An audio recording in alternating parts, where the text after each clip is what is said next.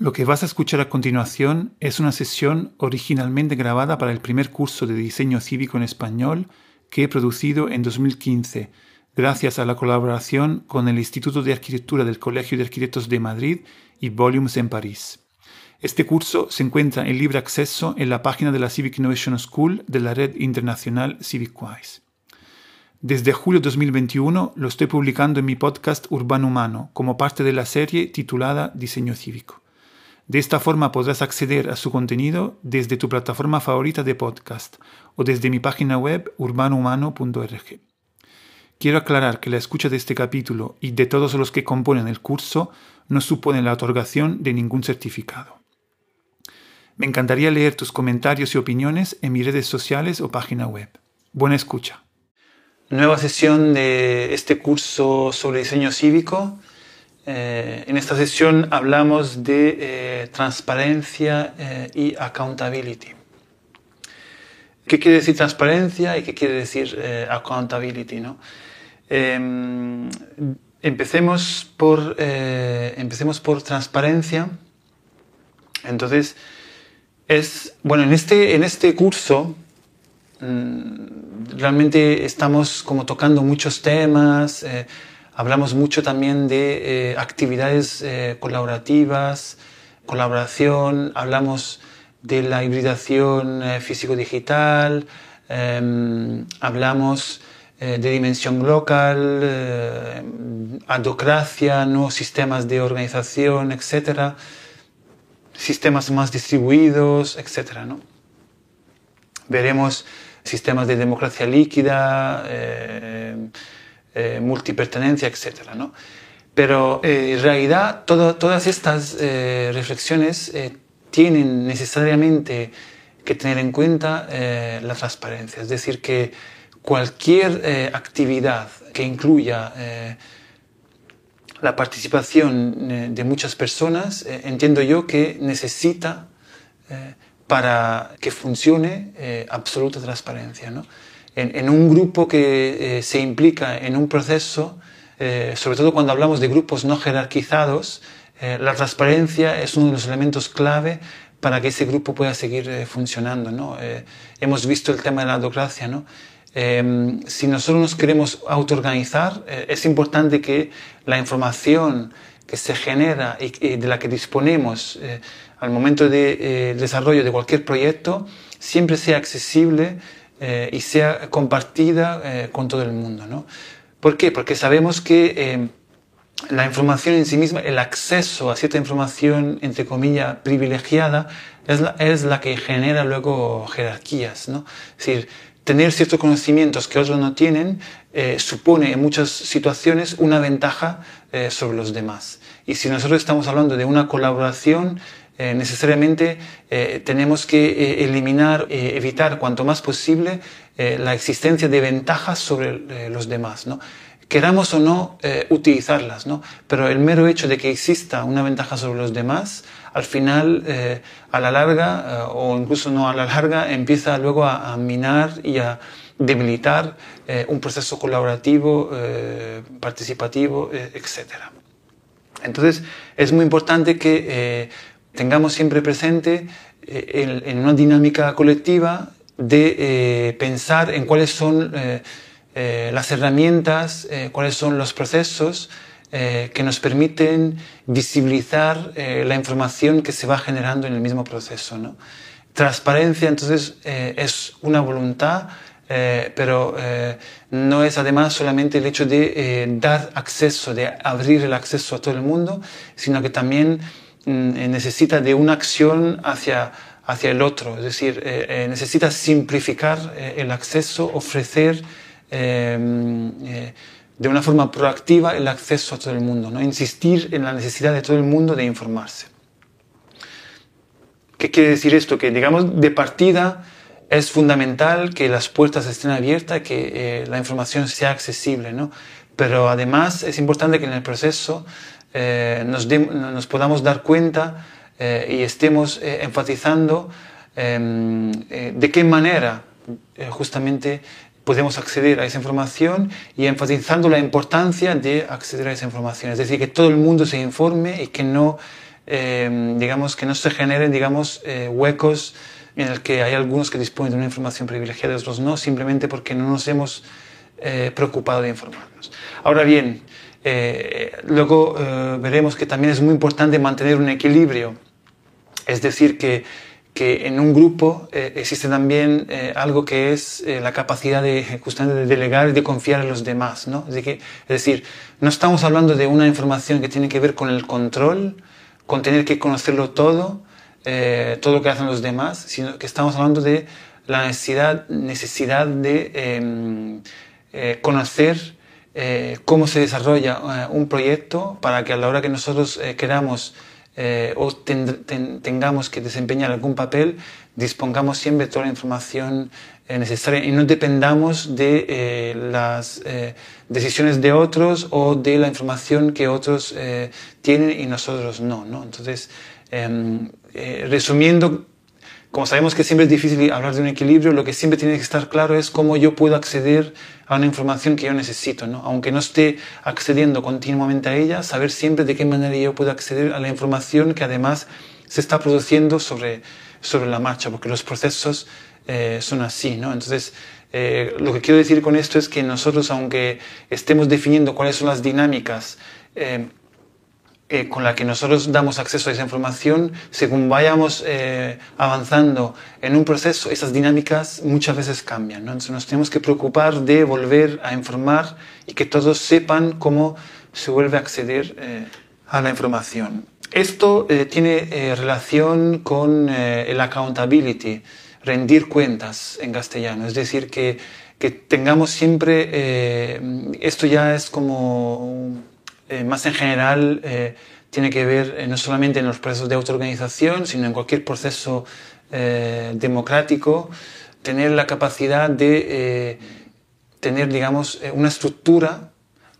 de accountability, es decir, un sistema que permite a las personas que tienen ciertas responsabilidades o incluso ciertos líderes de rendir cuenta, es decir, ofrecer la información, como decíamos antes, de lo que estás haciendo eh, pero al mismo tiempo eh, ofrecer el espacio eh, a las personas afectadas por el trabajo de esa persona, de preguntar y de pedir, digamos, aclaraciones o informaciones relativas a ciertas acciones en concreto. Es decir, que em, los líderes, los elegidos, etcétera, etcétera, realmente toman ciertas responsabilidades y esas responsabilidades tiene que ser eh, muy eh, transparentes y al mismo tiempo eh, las consecuencias de esas decisiones tienen que ser siempre muy, muy visibles ¿no? y accesibles. Y entonces, de alguna manera, tiene que ser disponible y visible eh, para cualquier persona el, eh, ese, ese, resultado. De esa forma, digamos que el elegido o el líder o lo que sea responsable rinde cuenta de lo que, lo que está haciendo. ¿no? Entonces, eso quiere decir que hay que prever eh, una serie de actividades, de información, lo que sea, periódicas también en diferentes formatos, ¿no? que puede ser digital, no digital, presencial, etcétera, para que siempre se esté dando esa oportunidad de eh, rendir cuenta. En ese sentido, digamos, entonces, eh, juntando los dos conceptos, eh, realmente, y además aprovechando las nuevas tecnologías, están haciendo proyectos muy interesantes. ¿no? uno que, que, me gustó mucho, que fue uno de los primeros que conocí, se llama Open Parlamento, y es una plataforma que nació en Italia donde lo que nosotros eh, veíamos era eh, una lista de todos los diputados del, del Parlamento. Eh, nosotros, digamos, podíamos ver todas las propuestas de leyes de, de, cualquier diputado, pero también ver cuando esos diputados participaban o no a las sesiones de, de debate.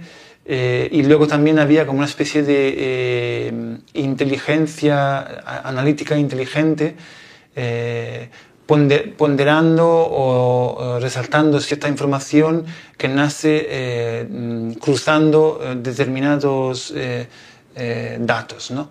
¿Qué quiere decir? Que, por ejemplo, era muy interesante ver en esta plataforma era visible cuáles eran los diputados que mayormente votaban de forma contraria a su propio grupo o partido.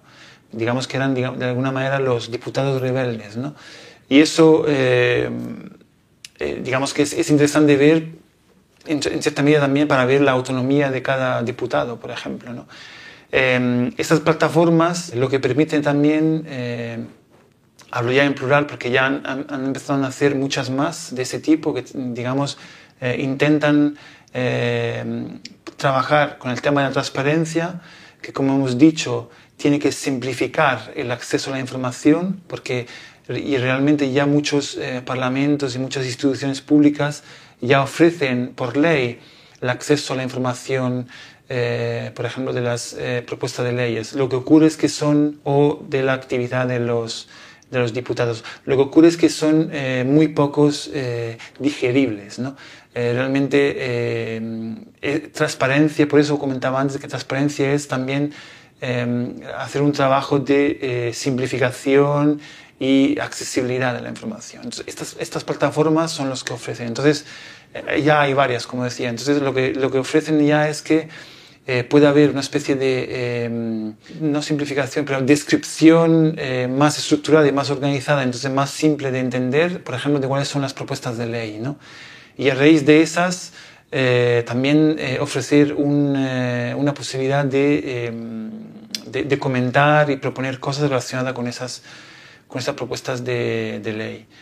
En, en, cierta medida, luego por, por, lo que tiene que ver con la accountability, en esa plataforma lo que ocurre es que nosotros podemos ver diputado por diputado eh, cuál, es, cuál es su propia actividad, cuáles son las propuestas de leyes que ha hecho, qué ha votado en cada eh, eh, ley, propuesta de ley, etc. ¿no?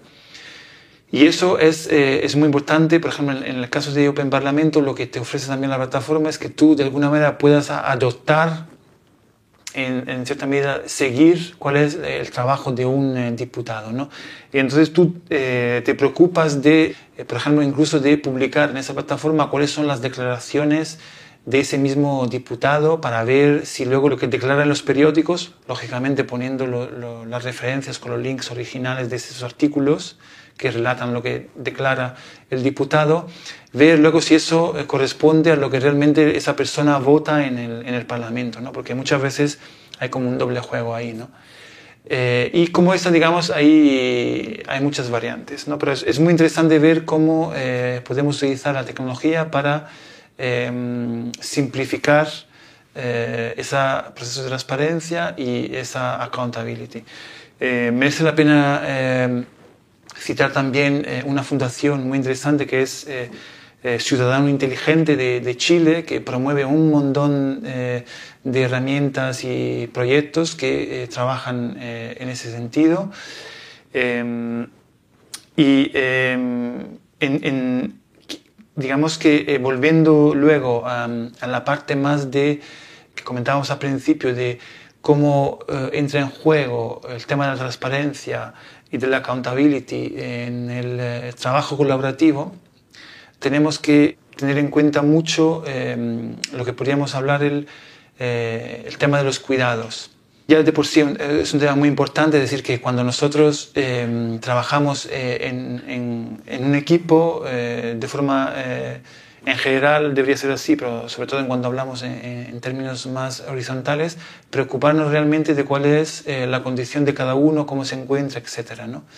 Em, personalmente, digamos, mm, para que eh, no, no, no, nos eh, transformamos simplemente en un grupo que se interesa solo por determinados objetivos y nos olvidamos de que realmente em, somos personas. ¿no?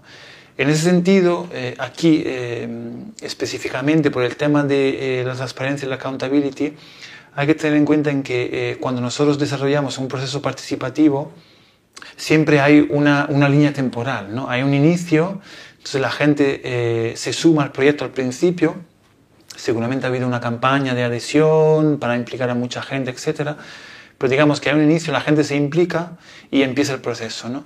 Entonces, normalmente para que el proceso sea bueno, lo que se intenta siempre es que se puedan sumar más personas. ¿no?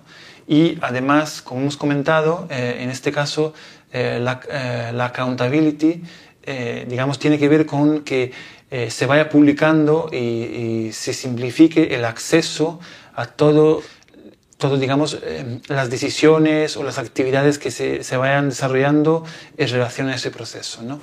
Entonces, eh, si antes hablábamos de la accountability, por ejemplo, relacionado con un político, realmente hay una accountability también que tiene que ver con eh, los procesos eh, participativos, colaborativos, ¿no? es decir, rendir cuentas de qué realmente se está decidiendo para que otras personas puedan acceder a ello, tener conciencia de ello y también por otra razón, que es la que ahora aquí os comento, es fundamental para que nuevas personas se puedan implicar en el proceso una vez que el proceso ya haya empezado. Entonces, eh, porque lo que ocurre es que cuando un proceso ha empezado, el grupo inicial, de alguna manera, eh, siempre es el grupo más empoderado. Entonces, las personas que eh, queremos que entren después siempre encuentran un muro, una dificultad, porque se encuentran en un entorno humano mucho más cohesionado, empoderado, que se conocen ya todo, entre todos ellos, y entonces el, el, que llega nuevo se siente de alguna manera eh, fuera del grupo. Entonces, y aquí entonces vuelvo al, al, tema de los cuidados. Entonces es muy importante que en esos procesos tengamos la capacidad, entonces no solamente de ofrecer la información para que el que llegue disponga ya de toda la información que se ha trabajado, sino que también haya una, eh, una capacidad de acoger eh, humanamente esa persona para que se pueda sentir eh, parte del, del, grupo. ¿no? Entonces, eh, este es un, un, elemento fundamental, no, no, nos tenemos que olvidar de ello, porque mm, a mí ya más de una vez me ha pasado eso, ¿no? A, a lo mejor me interesa un tema, eh, voy a una asamblea, lo que sea, y me siento como fuera, ¿no? Eh, no sé muy bien la gente que se conoce, veo algunas personas que participan más, pero realmente nadie me ha, digamos, eh, acogido. ¿no? Entonces, eh, realmente lo que estamos hablando aquí es incluso sería interesante eh, que haya personas que eh, se encarguen de ello. ¿no? Yo, eh, afortunadamente, tuve la posibilidad, por ejemplo, en, varios proyectos de experimentar eso y, y, no sé, para algunos de vosotros a lo mejor también lo recordarán o habrán participado en un proyecto que montamos, un encuentro que montamos en Madrid que se llama Mi Commons, y entonces, como era un encuentro entre muchas personas, eh, nosotros realmente lo que hicimos fue que algunas personas nos encargábamos eh, específicamente de acoger los que llegaban, ¿no? Y teníamos, digamos, una, una, chapita que indicaba que nosotros éramos esas personas que eh, acogían a los nuevos llegados. Entonces, cuando llegaba alguien nuevo, enseguida eh, nosotros nos, nos, aproximábamos y le comentábamos un poco las cosas básicas, ¿no? Para que todo el mundo realmente se sintiera parte de, de la comunidad. Entonces, bueno, espero que esto esté, esté claro. Eh, y en ello, digamos, quiero insistir eh, una vez más en, eh, en la hibridación físico-digital, ¿no? Es decir, que, que, para que esto sea eh, funcional es, es, muy útil ese trabajo de publicar la información, simplificar el acceso a la información, etcétera, etcétera. Pero sin olvidarnos que luego también hay la posibilidad y la necesidad de encuentros presenciales. ¿Qué quiere decir? Que eh, en el fondo ser transparente y, eh, y, y rendir cuenta eh, no se puede limitar simplemente a decir hemos publicado la información, tenemos que eh, simplificar el acceso a esa información y luego también no puede ser algo que ocurra solo eh, online, ¿no? Tiene que necesariamente que ser también algo en la medida de lo posible, eh, pero hay que tener el interés y la voluntad de hacerlo eh, asociado a eh, eventos eh, presenciales, ¿no? encuentros donde yo realmente pueda encontrar las personas. En esto hay un tema fundamental que, bueno, es cierto, presencialmente, digamos, el alcance siempre es inferior a lo que yo puedo tener eh, digitalmente, pero justamente por ello estamos hablando de que tiene que existir las dos pero no, no por el hecho de que lo digital eh, eh, nos, nos, permite una mayor difusión y lo presencial eh, un menor capacidad eh, de interacción, ten, tenemos que eh, eliminar completamente la parte presencial. La parte presencial, aunque hay, aparentemente haya un impacto oh, inferior, realmente es muy importante porque luego las personas que viven esa experiencia realmente se relacionan con otra y eh, el hecho de que además esos eventos se puedan repetir digamos que esas acciones de rendir cuenta, de, de transparencia presenciales necesariamente tiene que ser varias, no solo una, eh, eso permite a otras personas de tener un canal más de, conexión. Y, el hecho de que haya habido una experiencia física real de algunas personas ya es importante para muchas otras. ¿no? El hecho de que otras personas saben que existe esa posibilidad, aunque no vayan, y que otras personas hayan ido, es, es fundamental eh, para ello. Entonces, bueno, eh, para esta sesión es todo.